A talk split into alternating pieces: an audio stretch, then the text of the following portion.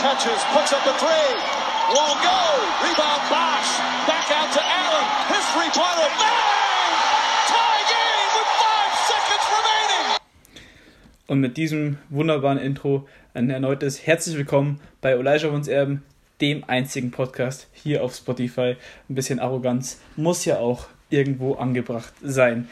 Apropos Arroganz, wir wollen heute über ein Team reden, das vor Arroganz so strotzt, seit Jahren aber irgendwie rumkrepiert und dazu haben wir uns mit einem waschechten New York Knicks-Fan verstärkt, Julius Schröder, wo, woran ich auch meine Teilschuld habe, dass er seit 2016 wieder Leidenschaftlicher. ein leidenschaftlicher, massiver Knicks-Fan ist. Damit herzlich willkommen, Julius. Moin, moin. Und dazu haben wir uns wie immer in den bisherigen Folgen, äh, außer aus der einen Patreon-Folge, Johannes Eriksson dazugeholt, ähm, der in der letzten Folge mal eruieren konnte, was so seine Teams für sich sind. Vielleicht wieder auch noch Knicks-Fan, sollte das irgendwann mal bergauf gehen. Aber Julius, zu dir erstmal. Wie bist du eigentlich Knicks-Fan geworden? Wie um alles in der Welt kann man denn Knicks-Fan werden, wenn man 2016 wieder zur NBA kommt? Also, das hat eine kleine Vorgeschichte. Wir gehen zurück ins Jahr 2013. Ich habe das Spiel NBA 2K runtergeladen und habe dort, ich kannte damals noch keine Teams so richtig, habe immer mit den Knicks gezockt. Weil damals hatten die Knicks, da komme ich auch später gleich nochmal drauf zu sprechen, wirklich ein gutes Team mit Mello, Tyson Chandler, J.R. Smith, wirklich ein gutes Team. Und genau, da zu der Zeit gab es auch die Pacers-Serie, Knicks gegen Pacers, die die Knicks dann leider verloren haben. Mehr dazu bei olajawonserben.com. Die, Knicks, die New York Knicks von 2012, 2013, Werbung in eigener Sache, Genau. immer gut. Danach habe ich dann den Kontakt zur NBA ein bisschen verloren, bis 2016 es zu einem ausschlaggebenden Treffen mit einer gewissen Person kam. Genau. Diese Diese, diese Person, Person äh, fragte mich damals, ja, NBA, ob ich was damit zu tun habe. Ich sagte damals, ja, vor ein paar Jahren habe ich mal die Knicks so ein bisschen immer mit denen gezockt und halt die verfolgt. Und danach wurde mir Hoffnung gemacht. Hoffnung, die sich nie erfüllt hat. Mir wurde gesagt, boah, die Knicks haben wirklich ein krasses Team mit Mello, mit KP, mit den neuen Spielern um Rose, mit Joachim Noah, mit Courtney Lee, einen guten ähm, Defense-Spieler und Shooter. Ja, da kann wirklich was gehen nächstes Jahr, da geht was. Ja, im Nachhinein ähm, lief es nicht so erfolgreich, muss ich sagen. Ähm, ja, und da ging dann das ganze jahrelange Chaos eigentlich los. Ja, ähm, also ich habe hier meine Teilschuld daran, dass wir jetzt heute auch über die Knicks reden. Ähm, für alle Knicks-Fans, die sich jetzt das anhören, weil sie denken, oh ja, endlich mal ein Knicks-Podcast, endlich widmet sich jemand mal unserem Thema. Es wird nicht unbedingt nur schön werden. Leider Ähm, nicht. Es gibt nicht nur Hoffnung für die Knicks, aber es gibt Hoffnung für die Knicks, äh, womit wir eigentlich gleich mal einleiten können. Was läuft denn besser, seitdem zumindest Fitzel weg ist? Okay. Ja, ich wollte erst noch kurz auf das, was auf die Vergangenheit eingehen. Die, ah ja, die Vergangenheit, natürlich, dann fangen wir 1970 an, damals als es noch schön war. Seit, seit der Saison zu 16, 17, ähm, also, ähm, man muss die Jahre davor anschauen. Die letzte gute Saison war, wie man bei Olasch uns Erben lesen kann, die Saison 2012 zu 2013, wo man im Osten den Second Seed hatte mit einem Rekord von 54, 28. Erste Runde hatte man wenig Probleme mit den Boston Celtics, den alternden Boston Celtics. Dann kam es in der zweiten Runde zum, ähm, ja, schon ein, geiles Matchup damals. Die jungen Pacers um Paul George gegen die Knicks um Mello, J.R. Smith, der damals auch noch Roy Hibbert, der ähnlich wie Joachim Noah eigentlich zu der Zeit noch ein relativ guter Ja, die Pacers hatten ein gutes Team um David West war damals noch da, wirklich Ja. ein gutes Team und die Knicks hatten halt mit Tyson Chandler den amtierenden Defense Player of the Year, mit J.R. Smith ähm, Six Man of the Year. in diesem Jahr und halt bei Mello und ein Scorer, der in der, in der, der in der Saison knapp 30 immer gebracht hat, bei noch damals guten Quoten. Ne? Ich glaube 27 waren es am Ende der Saison. Ja, ähm, hatte noch mit Raymond Felton einen soliden Point Guard. Genau, also man hatte wirklich ein gutes Team, ist dann leider gegen die Pacers 4-2 ausgeschieden und das Duell von Mello gegen LeBron wurde uns verwehrt. Genau, danach, die nächsten zwei Jahre, ging es halt mit dem Team noch weiter, aber es wurden keine Erfolge mehr eingefahren, die Players wurden nicht mehr erreicht, bis dann der Rebuild eingeleitet wurde und KP gedraftet wurde. Unter frenetischem Jubel damals beim Draft, gell? Genau, die Knicks-Fans waren damals sehr begeistert. So wie sie es heute von KP sind. Ja, da, da ist einiges dazwischen. da müssen wir jetzt drauf eingehen. Also, dann die Rookie-Season mit ähm, Porzingis. Ähm, ja, er, er hat alle überzeugt, hat überrascht. Und man dachte wirklich, dass man vielleicht um ihn jetzt nochmal so den letzten Punch mit Mello angreifen kann. Dann kam es zur angesprochenen legendären Offseason 2016, wo die Knicks, Joachim Noah, ich glaube, vier Jahre, kam 80 Millionen. Ich glaube 72 waren es Ja, oder sowas. auf jeden Fall Ist er, Zwei- nicht, ist, er, ist er nicht bis heute noch in euren Books? Äh, noch zwei Jahre ist er drin. Ah ja, ist doch wunderbar. Ja. Ähm, dann die Rose wurde geholt, den ich jetzt nicht so negativ sehe. Der hat eine der besten Saisons dafür, also in seiner Ja, wenn er, gespielt. wenn er gespielt hat. Aber Und- er war auch relativ fit. Ich glaube, er hat über 50 Spiele in der Saison gemacht. Ja, aber halt auch über 20 verletzt. Ist ja jetzt Ja. nicht wichtig. Und man hat Courtney Lee gesigned, vier Jahre, 48 Millionen. Ähm, Im ja, Nachhinein eher. im Nachhinein vielleicht auch ein bisschen zu hoch, aber diese Saison damals war wirklich nicht so schlecht von ihnen. Genau, und wie gesagt, am Anfang lief die Saison wirklich gut. Bis zu, bis ähm, um Weihnachten rum war man, war man gut dabei, war man, glaube ich, immer vierter, fünfter Platz. Ja, ich glaube, an, an den Christmas Games war es dann so 6., 7. genau, da ging es schon leicht bergab. Und dann ging das Celtics-Spiel los und das war dann euer Todesurteil. Dann hat sich halt auch, dann kamen die ersten Verletzungen. Allgemein des Teams und der Konstellation hat man selten gesehen, weil immer wer verletzt war. KP war auch immer ein an- verletzungsanfälliger Spieler. Drew Rose war mal raus. Noah war ab dann die ganze Saison raus. Mello war noch der fast konstanteste Spieler. Ähm, genau. Und ja, die Saison war dann halt eben nichts. Im Nachhinein, da, danach hat man halt viele Trades gemacht. Man hat Mello getradet, man hat KP getradet, aber erst später, erst Mellow Trade. Genau, dann gab es kurz Hoffnung in der einen Saison, wo die Knicks wirklich am Anfang der Saison für Furore gesorgt haben. Um Enes Kanter, um Tim Hardaway Jr., um Porzingis hat man wirklich am Anfang der Saison, man hat viele gute Teams geschlagen. Man stand, glaube ich, 12-7 sogar. Man hat die Nuggets geschlagen, die Cavs. Es war wirklich eine kleine Hype-Phase. Allerdings, ähm, ja, die, An- der die, Anfang der die, Saison... die, die hat so lange gehalten wie Fitzel seine Amtszeit in dieser Saison. Es war noch nicht die Saison, aber ähm, ist egal. Ähm, genau. Und dann kam halt ähm, der Porzingis Trade, der, ja, über den will ich jetzt hier nicht diskutieren, weil da kann man von vielen Punkten argumentieren, ob es schlau war, Dennis ob's- Smith ob's Jr., nicht schlau der war. wahrscheinlich nach dieser Saison nicht mehr in der NBA spielen wird. Genau, man hat halt damals ähm, zwei First bekommen, massiv Cap Space, indem man halt Tim Hardaway Jr., Courtney Lee und Porzingis abgegeben hat, hat die an John bekommen mit einem auslaufenden Vertrag. Genau, so viel zu dem Trade. Und ja, und seitdem ist alles sehr, sehr schwierig. Man hat im Laufe der Jahre viele Top 10 Picks gehabt. Ein Frank Ntilikina, ein Kevin Knox. Aber so richtig explodiert, was man oder was man von ihnen sich erwartet hat, konnten die noch nicht erfüllen. Und auch finde ich, weil die Spieler oft falsch eingesetzt wurden oder halt zum Teil zu wenig gespielt haben. Und weil ihr seit diesem Jahr anscheinend Vlade Divac ähm, Front Office sitzen habt und es liebt, mit einer Power Forward Starting Five zu spielen. Genau. Und, je, und jetzt stehen wir halt heu- heutzutage da mit vielleicht zur größten Hoffnung Mitchell Robinson. Ähm, aber noch kurz zu der Saison. Aktuell stehen wir bei 21,45. Ähm, Mit stehen, Fitzdale werdet ihr bei 6 zu 60 ungefähr. Stehen damit auch, haben den sechs schlechtesten Rekord aktuell in der NBA. Genau, noch kurz, bevor ich zu der Hoffnung komme, zu der Offseason 2019, die auch viel, viele Gemüter erregt hat. Also äh, für alle Nicht-Knicks-Fans in zahlreichen Knicks-Foren ähm, wurde damals schon, schon im Februar bekannt gegeben, dass eigentlich Kyrie Irving und KD, die ja zusammen spielen wollten und das jetzt auch tun in New York, nur eben an der anderen Seite in Brooklyn, dass die schon sicher wären und man hat ja den schlechtesten Rekord, also ist der Nummer 1 Pick nahezu sicher. Zion Williamson hatte schon die Knicks-Trikots an. Der will nur für New York spielen, der will zu keinem anderen Team. Das war die Knicks-Haltung der Da, Fans. da, da möchte ich kurz sagen, also ich weiß nicht, ob ich es falsch hier, aber ich glaube schon, dass Zion lieber für die Knicks spielen würde als für die Pelicans. Also ich aber das New ist Orleans geiler als Stadt als New York. ja du, aber du findest auch Sacramento geil, ja. geil aus Miami, ist anderes Thema. ähm, genau, es, man hat sich viel Cap Space ähm, besorgt und hat den dann in vier, fünf Power Forwards, überwertete Power Forwards investiert. Julius Randle, Bobby Portis, Tash Gibson. Ich könnte ewig weitermachen, da gibt es einige. Genau, aber jetzt kommen wir zu dem Punkt. Aktuell nicht mehr so ein Chaos wie vor ein paar Jahren, aber man hat wenig Hoffnung. Aber woran kann man sich, woran kann man darauf aufbauen? Zum einen, was die, ja, Ja, also es soll ja jetzt hier kein Monolog werden, sonst äh, würden wir hier nur noch dich hören, dann könntest du deinen eigenen Nix-Podcast aufmachen.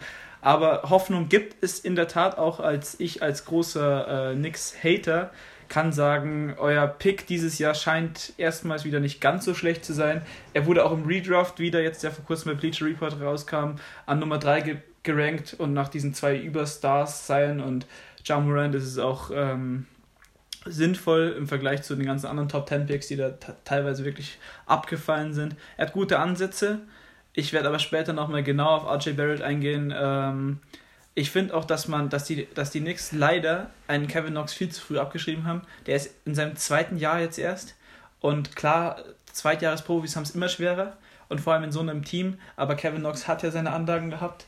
Ähm, was sonst noch Hoffnung macht, ist, dass ihr den Power Forwards meistens so zwei Jahresverträge gegeben habt. Das heißt, dass ihr im Sommer 2021 mit diesem Markt New York endlich mal angreifen könntet. Und meine größte Hoffnung liegt in Leon Rose, eurem neuen äh, General Manager, Na, Präsident. Präsident, Aber der viel Vice Einfluss hat. President of Basketball. Was ich da aber kritisch sehe, ist euer GM. Scott Perry. Scott Perry darf weitermachen, weil er seit 20 Jahren Leon Rose kennt und das finde ich immer fatal, wenn man jemanden, nur weil man ihn kennt, seit Ewigkeiten weitermachen lässt. Deshalb bin ich jetzt noch nicht allzu euphorisch auf die Free Agency 2021, auch wegen der aktuellen Lage, weiß man nicht so, was passieren wird. Aber ich muss sagen, ich glaube, die schlimmsten Nix-Zeiten dürften vorbei sein, aber ich glaube, Johannes hat jetzt noch einen kleinen Fun-Fact für uns zur aktuellen Lage beim Wetter hier in, in Bayern. Ja, und zwar haben uns gleich die Basketballgötter eine ganz klare Message geschickt, dass es mit den Knicks gar nicht mehr besser werden kann. Denn hier war die ganze Zeit schönes Wetter und auf einmal aus dem Nichts fangen wir an, über den Knicks zu reden. Und kaum regnet es in Strömen. Ja, das sind halt Also- harte Zeiten aktuell. Da Ja. kann man, aber ich möchte noch kurz ähm, ein paar andere Punkte nennen. Du hast schon einige Punkte, die ich hier auf meiner Hoffnungsliste hatte, ähm, abgearbeitet. Wie groß ist denn die Hoffnungsliste so? Ja, halbe Seite. aber aber immerhin mehr aber als da- vor zwei Jahren. da gibt es noch einiges. Zum einen, wenn man die Picks anschaut. Ich weiß, die Knicks haben nicht gut gepickt. Besser als die Kings. Ja, die geht es gerade nicht, aber man hat seit wirklich seit Jahren mal wieder wirklich alle Picks der nächsten Jahre. Man hat die zwei Mass-Pick, First-Round-Picks. Man hat Sind die dieses Jahr und nächstes Jahr? Nee, 21 und 23. Hm. Top 10 protected, aber die werden wahrscheinlich eh so zwischen 15 und 25, sehe ich die jetzt so. Ja, wahrscheinlich eher 20 und. Ja, muss man schauen, wie- wie es da weitergeht. Hype! Aber man hat auf jeden Fall da zwei Picks. Man hat den Clippers First Runner vom Markeith Morris, ähm, Marcus Morris, einer der beiden, ähm, Trade dieses Jahr. Marcus Morris, euer bester Nix dieses Jahr, der ja wirklich. Äh, Der, er hat wirklich gut gespielt. aber es war auch gut, dass er wegging, weil er war zu gut Ja, für und dieses wenn, Team. wenn du für ihn einen First Runner kriegst, Ja. den nimmst du natürlich mit. Der Clippers Pick wäre aktuell in 27. Ja, wie gesagt, der auf dieser, da würde ich mir nicht zu viel Hoffnung machen. Aber, aber man, kann, man hat ja auch schon bewiesen, dass man einen Mitchell Robinson finden kann, wo wir aber wieder zum negativen Punkt kommen. Warum wird dieser. Vielleicht kannst du mir das als Knicks-Fan beantworten. Sämtliche Spieler, sämtliche Fans, sämtliche Außenstehende fordern, dass Mitchell Robinson mehr spielen darf, weil er offensichtlich der beste Center ist. Warum darf Mitchell Robinson nicht spielen? ich, Gibt es dafür eine Antwort? ich verstehe es nicht. Weil Wir selbst- haben, Ihr habt ja den Coachwechsel nach 14, nach genau, das ist, das ist der Punkt. Ähm, und warum darf immer noch fucking Taj Gibson starten?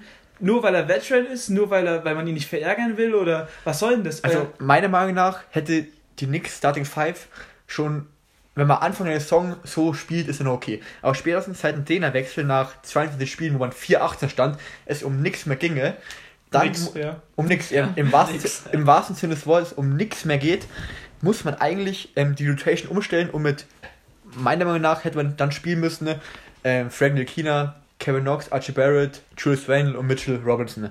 Das wäre Ja. für mich jetzt meiner Meinung nach die Starting Five, wo, das meiste, wo ich das meiste Potenzial sehe, wenn es darum geht, dass man junge Spieler Entwickeln. entwickelt. Das, warum immer noch Reggie Bullock startet, ein Tash Gibson startet, ein Julius Randle gefühlt jeden Angriff sich verdribbelt, ich weiß es nicht. Reggie Bullock bis letztes Jahr ein extrem guter Shooter, aber dieses Jahr auch wieder unterirdisch. Ähm, Ähm, um jetzt mal auch Johannes hier wieder mit einzubeziehen, du als Nicht-Nix-Fan und Außenstehender, der aber seit zwei Jahren sämtliche Nix-News im Klassenzimmer zu hören bekommst, jeden Tag werden dir irgendwelche Hoffnungsszenarien auf, auf, aufgedrängt, sage ich mal. Wer ist denn jetzt aus deiner, bald, du bist ja bald auch ein Nix-Fachmann, wo du ja wirklich alles mitbekommst, wer ist aus deiner Sicht der größte Hoffnungsträger? Also da stimme ich euch zu. Das kann eigentlich nur Mitchell Robinson sein. Er hat wirklich, ähm, wirklich guter Defender. Auch vorne in der Offense ist er auch nicht schlecht. Er hat das höchste Offensivrating der ja. ganzen und die NBA. beste, er wird wahrscheinlich, als, wenn die Saison jetzt so bleibt, hat er die fünf, ich glaube die fünf beste Viererquote ich glaube sogar viertbeste. aller Spieler, nur Will Chamberlain ist glaube ich ein paar Mal davor und das Und Wild hat damals gegen Leute gespielt, die 1,80 und das groß bei schon, ähm, ich glaube knapp 10 Punkten im Schnitt, die er macht, muss man schon hervorheben. Ja. Ja, also das ist. Auch seine, auch seine Stats auf 36 Minuten hochgerechnet. Geisteskrank. Äh, sind wir, glaube ich, bei viereinhalb Blocks. Ja, äh, ja. Äh, dann knapp 20 Punkte, irgendwie 18 Punkte, glaube ich, habe ich gelesen, auch, auch 15, 16 Rebounds, also äh, und es ist ja kein Stat-Padder. Wenn wir einen Hassan Eben. Whiteside anschauen, der ja auch mal eine Saison über dreieinhalb oder so geaveraged hat an Blocks, ähm, er hat wirklich gute Anlagen, Mitchell Robinson. Und was mir Hoffnung geben könnte, ist, dass er ein guter Pick-and-Roll-Partner für einen gewissen RJ Barrett ist, euren Drittrunden, äh, Mhm. euren Drittrunden-Pick, sage ich schon, euren dritten Pick des vergangenen Jahres. Du als Knicks-Fan siehst wahrscheinlich, also man sieht das ja immer dann durch die eigene Brille, siehst ihn wahrscheinlich besser, aber wenn du jetzt aus realistischer Sicht sagst, bist du zufrieden mit RJ Barrett oder hättest du lieber einen PJ Washington gehabt, der Ähm, schon ein bisschen weiter ist? Ich möchte noch kurz was zu Mitch Robinson sagen, ganz kurz noch. Ich finde halt, dass so ein Mitch Robinson, der wird jetzt nicht so ein Center, der. Der wird kein DeMarcus Cousins. Der wird jetzt nicht dominieren offensiv, aber so Prime Mitch Robinson, 13, 14 Punkte, 13, 14 Rebounds, starke Defense, gute Quoten, ähm, zwei, drei Blocks, gute Defense, so, das sehe ich in ihm. Also Ja. ich glaube schon, dass Mitch Robinson ähm, was werden kann. Und jetzt zu Archie Barrett. Ja, ich habe dieser bestimmt 40, 50 Knicks-Games gesehen. Ähm, was an Masochismus gleicht. Und ich muss sagen, er hat so eine Höhen und Tiefen. Ähm, sein Shooting, was so wieder typisch nix ist, er ist eigentlich mit der rechten Hand stärker, aber wirft mit links, was auch schon wieder sehr fraglich ist. Ähm, Äh, allgemein, Allgemein- sieht allgemein so aus. Er, er, selbst wenn er von, von links drivet, äh, nee, wenn er von rechts drivet, schafft er es nicht mit der linken Hand äh, zu finishen. Er da muss ich aber sagen, wenn es, wenn es um Drives geht, sehe ich ihn, da sehe ich sehr großes Potenzial. Er ist sehr gut im Faust ziehen. Er hat, er hat jetzt schon einen Körper, der NBA-ready ist, muss man sagen. Ähm, ja, Faust ziehen muss man aber halt auch die Freiwürfe. Er hat zwar eine Ja, Steigerung, er hat zwar eine Steigerung gehabt, wenn man sich diese Charts anschaut, monatlich ist ja immer eine kleine Sample Size, ist er jetzt, glaube ich, irgendwie von 56 auf 76 oder gar unter 50 Prozent äh, und ist im Durchschnitt, glaube ich, bei rund 60, also da ist Potenzial da. Was aber das größte Ich- Problem ist, was du jetzt gerade ansprichst, er könnte noch viel mehr driven, Mhm. wenn man ihm vernünftige Shooter umhergibt. Aber lass uns mal aufzählen. Frank Ntilikina, Alfred Payton, Reggie Bullock, äh, Wayne die- Ellington, ne? guter Shooter. aber trifft auch nichts. Auch, auch, auch, Ja, war auch- war auch verletzt Harkless, Mo Harkless trifft Ja, kein den, den kannst du komplett vergessen. Und dann das, die ganze Armada an Power Forwards. Also Bobby Portis hat man ja mal nachgesagt, er hätte einen gewissen Touch, hat er absolut nicht. Tash Gibson weiß nicht mal, wie die, was, was außerhalb der Zone überhaupt ist. Und äh, Julius Randle ist, kann Ja, also der- ansatzweise an die, an die Pelicans-Zeiten anknüpfen. Der hat zwar einen schönen Namen, aber sonst bietet er wirklich nicht viel. Noch kurz zu Archie Barrett, ich sehe ihn auch wirklich kritisch. Er ist offensiv sehr, sehr roh, aber er hat erst 19. Er hat immer noch äh, Potenzial und hat auch schon Spiele gehabt, wo er knapp 30 gedroppt hat und auch wirklich offensiv zum Teil dominiert hat und wirklich auch schon klatsch war in ein, zwei Spielen. Defensiv sehe ich ihn da schon relativ positiv. Da war er schon einer unserer besseren Verteidiger in einer sehr schlecht, sehr, sehr schlechten Defense. Muss man sagen, da hat er schon ähm, schnelle Hände, hat auch im Average, glaube ich, im Schnitt über einen Stil. Ähm, und ich denke, auf die Combo mit Robinson als Barrett, wenn man von Hoffnung reden kann, muss man die zwei Namen definitiv erwähnen. Aber noch kurz, Jojo, als Außenstehender und vielleicht nicht durch, durch die Brille schauender Fan, wie siehst du auf die Free Agency 21 hin, wo die Knicks da wirklich zwei Max-Contacts anbieten können? Also ich möchte mich da nur an letztes Jahr erinnern, als ich jeden Tag im Klassenzimmer gehört habe, KD, Kyrie und Zion, dass wir Knicks 2020 Champion. Also ich glaube, die Knicks haben zwar wirklich den größten Markt, aber ich kann mir einfach nicht vorstellen, dass wirklich irgendjemand zu den Knicks wirklich Ich- aus Spaß gehen ich kann, nein, ich kann es mir vorstellen, wenn nächste Saison ein Fortschritt da ist. Genau. Und noch eins, wenn die ganze nächste Saison über, es gibt ja, es gibt Owner, die halten sich zurück. Dann gibt es Leute wie Tillman Fertitta, die sich weigern, dem Contender die Luxussteuer zu zahlen, aber man kauft sich ja für 2,7 Milliarden eine Franchise. Herzlichen Glückwunsch. Danke dafür, dass wir überhaupt keinen Center mehr haben. Super gemacht.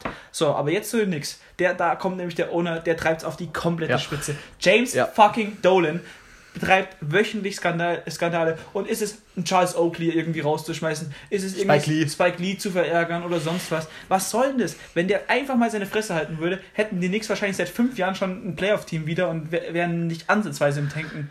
Ja, also zu unseren ähm, ähm, Besitzer, also da will ich gar nicht anfangen, weil dann wären wir heute nicht mehr fertig. Aber es, es hängt ja viel am Besitzer. Was der Die alles Leute, sich erlaubt hat in den letzten Jahren, das ist eigentlich nicht mehr erträglich. Und das Problem ist bei Nix, die, er wird die nicht verkaufen, weil die sind die wertvollste Franchise, ich glaube mit knapp 4 Milliarden, noch, mittlerweile. ja, vor den Lakers noch und das wird weiter steigen. Jetzt lass die mal ich glaube, erfolgreich sein. Cowboys- ich glaub, nur die Cowboys sind wertvoller im gesamten Ja, ich glaube, da gibt es auch die, noch ein paar Baseball-Teams, die recht wertvoll sind, aber Nee, selbst darum, die Dodgers, nur die, Yan die Yankees Ja, sind das Yankees. wertvollste Team. aber darum geht es auch nicht, es wird halt schwer sein, den Besitzer loszuwerden. Ne?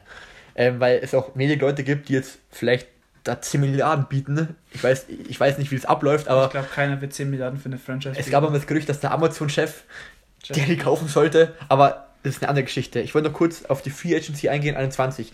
Es geht jetzt nicht darum, dass wir vielleicht jetzt das Duo Janis und Kawhi kriegen. Darum geht es auch gar nicht, sondern einfach mal. Nein, Man, man merkt, die Knicks-Fans, die, die stapeln ganz hoch und fallen dann noch ich, tiefer. ich habe gerade gesagt, darum geht es nicht.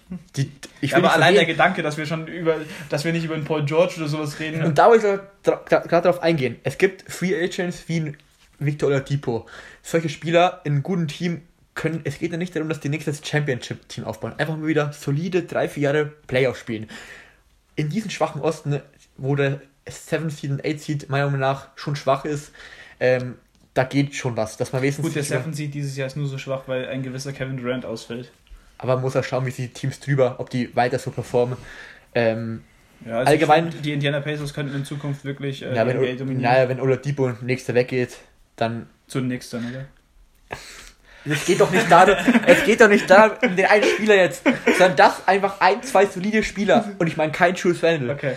zunächst kommen können und mit dem Young Core, der da ist, vielleicht wenigstens ein solides Playoff-Team aufbauen können. Okay. Ich rede da gar nicht von Titel. Wir fangen jetzt mal an mit soliden Spielern.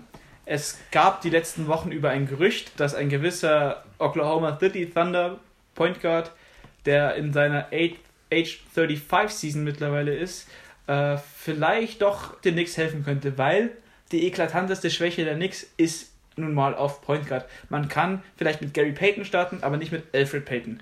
So, dann gibt es Frank Nilikina, der defensiv seinen Mann stehen kann, offensiv aber keine 30% seiner- seiner Dreier trifft, richtig. auch ansonsten eigentlich kein Passing-Game hat äh, und nicht mal in der französischen Nationalmannschaft für Nando De Colo starten darf. Da, und dahinter haben wir dann noch Dennis Smith Jr. Grüße gehen ans, ans Team von IGVS, ins Gesicht von Sademeyer raus. Dennis Schmitz Jr. Äh, Es hat auch seine Gründe, dass der, genau, Schmutz äh, ist. Auch ein Top 10 Pick, der bei den Knicks mal wieder auch äh, nichts, nichts bewegen kann. Ähm, die die Knicks-Wortspiele, die werden immer besser.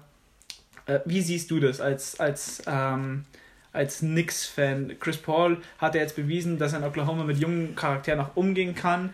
Und er hat ja auch immer noch bewiesen bei den Rockets, dass er ein Leader ist. Und man sieht ja jetzt auch, wie die Rockets diese performen im Vergleich zu den zwei Jahren mit Chris Paul, auch wenn er da ab und an verletzt war, ist da schon noch mal ein Leistungsabfall, obwohl Russell Westbrook vier Jahre jünger ist. An sich sehe ich den Spieler Chris Paul sehr gut für die Knicks. Point Guard. Als Point Guard. Ähm, allerdings, Guard. Gott. ja, du als hier kleiner, du als kleiner Chris Paul ähm, Fanboy, Ich bin kein kleiner Chris Paul Fanboy, ich liebe Chris Paul. Es gibt keinen besseren Passer in der ganzen NBA außer John Stockton von früher damals. Ja, der, der hat aber auch einen kollegialen Partner, den er den er aber anspielen konnte. so, also man merkt schon, der Nix Podcast ist ja nicht vorbei. Wir reden jetzt nur noch über unsere absoluten Lieblingsspieler. Nein, nein. Ich habe ich hab noch ein paar Punkte. Um, um, mal- um, um jetzt nochmal auf Chris Paul zurückzukommen. Ähm, was ich halt bei ihm kritisch sehe, ist, das wäre schon wieder typisch nix. Du hast einen 35-jährigen ähm, Star, der langsam schon merklich bergab geht, ähm, der im Jahr über knapp 45 Millionen verdient und damit verbaust du die komplette Cap-Situation ähm, und nimmst halt auch jungen Spielern wieder Ding weg, wenn du halt auf die diesjährige Draft schaust, wenn du einen Point Guard draften solltest. Dies Jahr, LaMelo Ball. ja, vielleicht Lamel Lamel Ball. Ähm, Ich finde aber, ähm, ich, mir ist der Name gerade entglitten. Er wird aktuell, glaube ich, an vier oder fünf in den meisten. Cole Anthony? Ja, der gefällt mir verdammt Ja, gut. es geht Lamelo Ball hat zwar einen hohen Basketball-IQ, wird aber defensiv nicht an seinen Bruder Lonzo Ball wo, rankommen. wobei ich kurz sagen müsste, er ist 6 foot 8, also 2 Meter 3 und das als Point Guard sind schon Ist Magic, LeBron- ist Magic, Le- ist sind LeBron Magic Größe. Johnson Point Guard ähm, Sizes. Oder LeBron James Oder- Größe. ja, aber das der- 1 ja. zu 1 LeBron James Größe. Aber er ist halt einfach schmächtig und er sieht scheiße aus. Und, fühl, und siehst du gut aus, spielst du gut. Schau dir doch mal an, welche hässlichen Spieler sind aktuell gut. Puh, jetzt kommen wir vom Thema ab. Also Anthony Davis, Alter, wie kann man eine Monoblau Ähm, ich Ja, okay. wen gibt's noch? Ja, darum geht's doch jetzt aber nicht, welche Spieler. Wir reden über den Knicks und was Hoffnung gemacht und nicht, welche Spieler schön ausschauen und welche hässlich sind.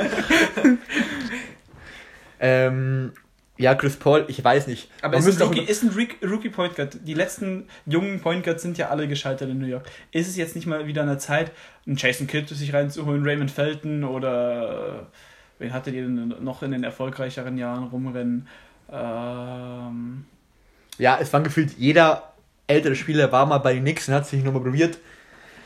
Ähm, aber ja, Chris Paul, ich weiß nicht. Man muss mal überlegen, was muss man für ihn abgeben? Wahrscheinlich nicht zu viel. nee, äh, Also viel wird man da nicht hergeben müssen. Oklahoma will ja auch nicht, die können ja nicht jedes Jahr zwölf neue Spieler im Draft verpflichten, dann ist Eben. der Kaderplatz ja wieder voll. Vielleicht, ich weiß nicht, vielleicht Kevin Knox oder ich kann es jetzt schwer einschätzen, wen die haben wollen würden. Ich weiß es nicht, vielleicht. Kevin vielleicht Knox wird sicherlich dort viel Spielzeit bekommen, hat keinen Druck da. OKC ist nicht so ein großer Markt wie New York, die Augen sind nicht so gerichtet auf ihn. Vielleicht kann er sich dort, so wie Brandon Ingram jetzt das bei den New Orleans gerade ähm, gut zeigt, wenn man vom großen Markt das, äh, Los Angeles weggeht, zum kleinen Markt, sich besser entwickeln kann, mehr spielt, weniger Druck hat. Vielleicht Okay. kann es noch was werden. also Aber, ist Chris Paul rein vom basketballerischen ja, ja, aber vom preislichen eher nicht, Ja, und vor allem auch weil sein Cap. Vertrag bis 2000 22, das Problem, würde nur bis 21 aber gehen. er hat eine Spieleroption im vierten Jahr, also er könnte 21 aussteigen. ja, aber als ob der die 45 ja, Millionen aber nicht mitnimmt. sagen wir mal so, Chris Paul ist dann in seiner Age 36, 37 Season.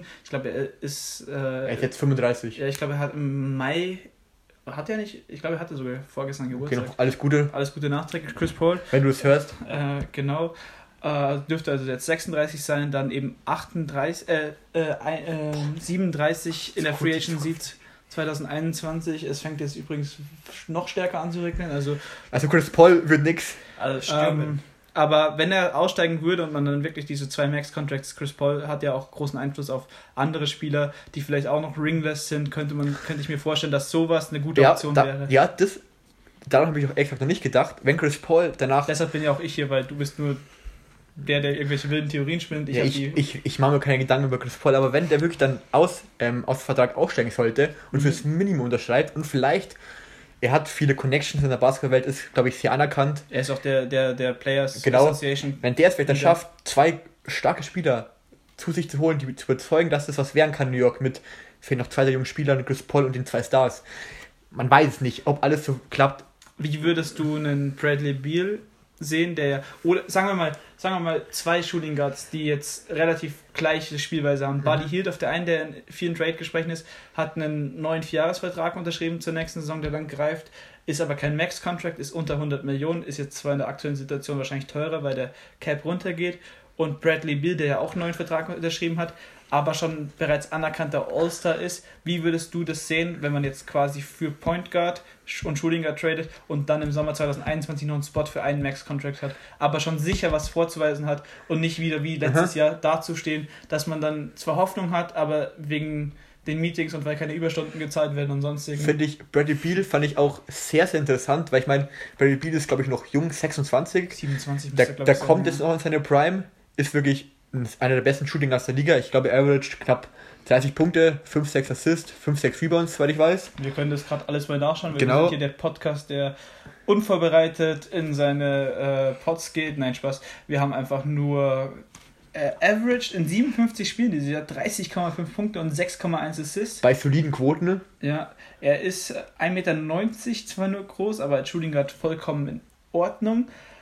Äh, hat eine Effective Field Goal 52% und ist jetzt 26 Jahre alt. Ja. Genau, und ich finde halt, jetzt muss man überlegen, ähm, Mantrell für Bradley Beal, was muss man abgeben?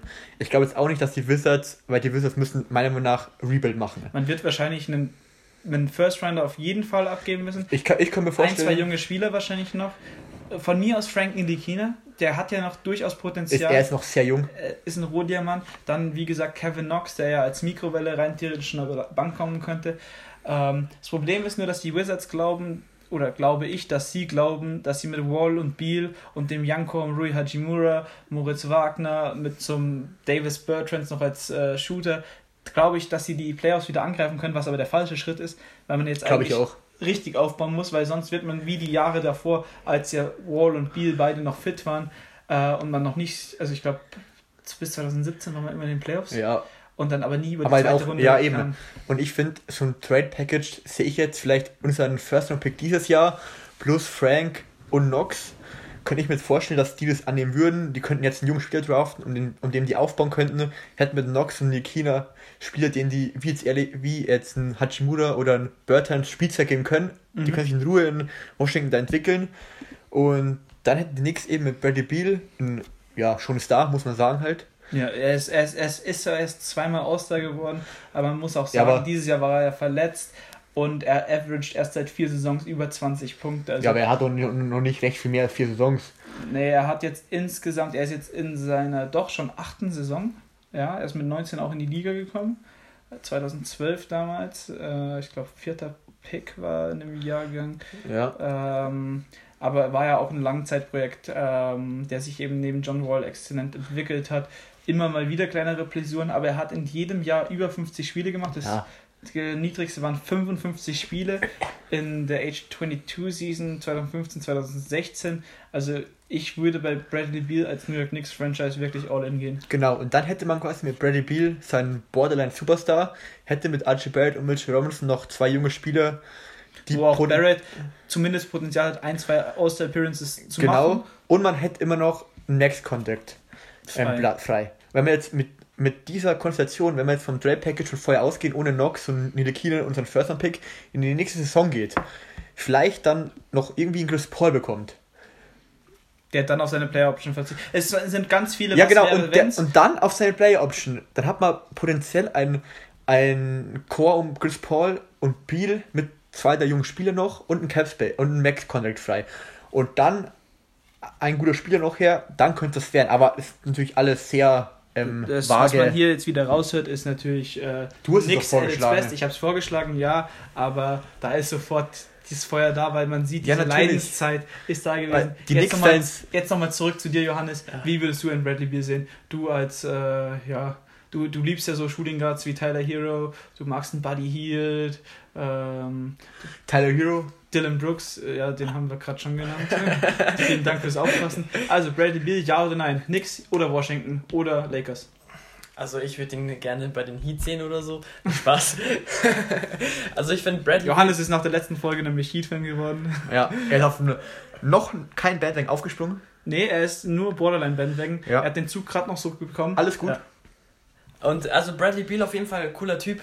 Und ich denke, also ich, ich denke, bei Washington wird er jetzt nicht viel, also er hat natürlich eine gute Eigenleistung, aber viel mit Teamerfolg, glaube ich, wird er dann nicht mehr schaffen. Und den Je nachdem, wie Wall zurückkommen würde. Ja, aber auch wenn, das hat ja davor auch nicht wirklich so krank funktioniert. Ähm, und bei den Knicks, das halt auch, Knicks sind halt die Knicks. Sind halt Das ist- Knicks. Das ist das größte Problem, glaube ich, Ja. an den New York Knicks. Ja. Man kann keine vernünftige Prognose abgeben, weil man wird nicht, wir wissen nicht, wer nächstes Jahr Coach ist. Ja. Man müsste, das Optimalszenario wäre eigentlich, wenn man den ehemaligen Nets-Coach äh, Coach, äh, Kenny Atkinson verpflichtet, der ja dann auch in der Stadt bleiben würde, also wahrscheinlich offen ist, hat ja auch Frau und Kinder, ähm, wäre dann keine allzu große Umstellung. Vielleicht sind dann ein paar Knicks-Fans, die da rebellieren würden, aber er ist wahrscheinlich aktuell der beste Coach am Markt. Ja. Würde ich mal sagen. Was der, und der hat ja einen ähnlichen, ich sehe aktuell die Knicks an diesem Punkt, an dem Ja. die Nets vor zwei, drei Jahren waren. Man muss jetzt irgendwelche jungen Spieler finden, wie ein Caris LeVert damals an 23 oder 24 im Draft, um dann irgendwas aufzubauen. Man muss irgendwie so einen klugen Trade finden, dass man Genau. einen D'Angelo Russell oder sowas findet, wie ein Bradley Beal jetzt auch. Ähm, und darauf aufbauen. Und dafür ist Kenny Atkinson eigentlich optimal. Er hat die in die Playoffs geführt, eine quasi Rumpftruppe. Ähm, deshalb Kenny Atkinson als Coach und dann um diesen Young Core aufbauen und endlich mal ohne Störfeuer. Wenn also es gibt ja wirklich Chaos-Franchises, aber die drei, die die letzten Jahre dominiert haben, Suns, Kings und Knicks, eigentlich äh, die Knicks davon mit dem meisten Potenzial. Deshalb muss ich sagen, wenn da Ruhe reinkommt, sehe ich kein Problem bei den Knicks. Wenn es aber so weitergeht wie die letzten zwei Jahre, dann dürfen die Knicks wahrscheinlich auf die Free Agency 2026 hoffen. Ja, ich denke, schön gesagt, es kann in ein Jahr alles ändern, es kann aber auch noch fünf, sechs Jahre weitergehen ohne Playoffs, wenn es einfach wieder ein paar Fehlentscheidungen gemacht werden, Ja. wie leider in den letzten Jahren zu häufig gemacht wurden. Aber eine solide, eine leicht solide Grundlage wurde jetzt geschaffen, Ja. auf der man aufbauen könnte. Was da passiert, weiß man nicht. Wahrscheinlich wieder nix. Ja. Aber man muss hoffen, man darf nicht aufgeben und irgendwann wird es halt sein, vielleicht in 20 Jahren, in 30 Jahren.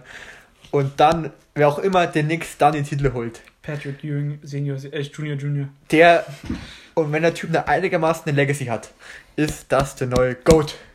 Und mit diesem Schlussplädoyer Ja, wollen wir uns bedanken für alle, die noch hier dran sind. Ehrenmänner. Ehrenmänner Ja. Und und, Ehrenfrauen auch. werden wir in der nächsten Folge die Houston Rockets behandeln. Ja, stimmt, wir haben ja knapp 20% weibliche Hörer, um das jetzt hier nochmal am Ende zu sagen. Ähm, deshalb nächste Folge die Houston Rockets. Die werden einen Center suchen oder aus unserer Sicht einen brauchen. Da werden wir ein paar vorstellen, wer unserer Ansicht nach zu dem ganzen Konstrukt um Harden und Westbrook passen könnte. Und bis dahin reingehauen. Der ganze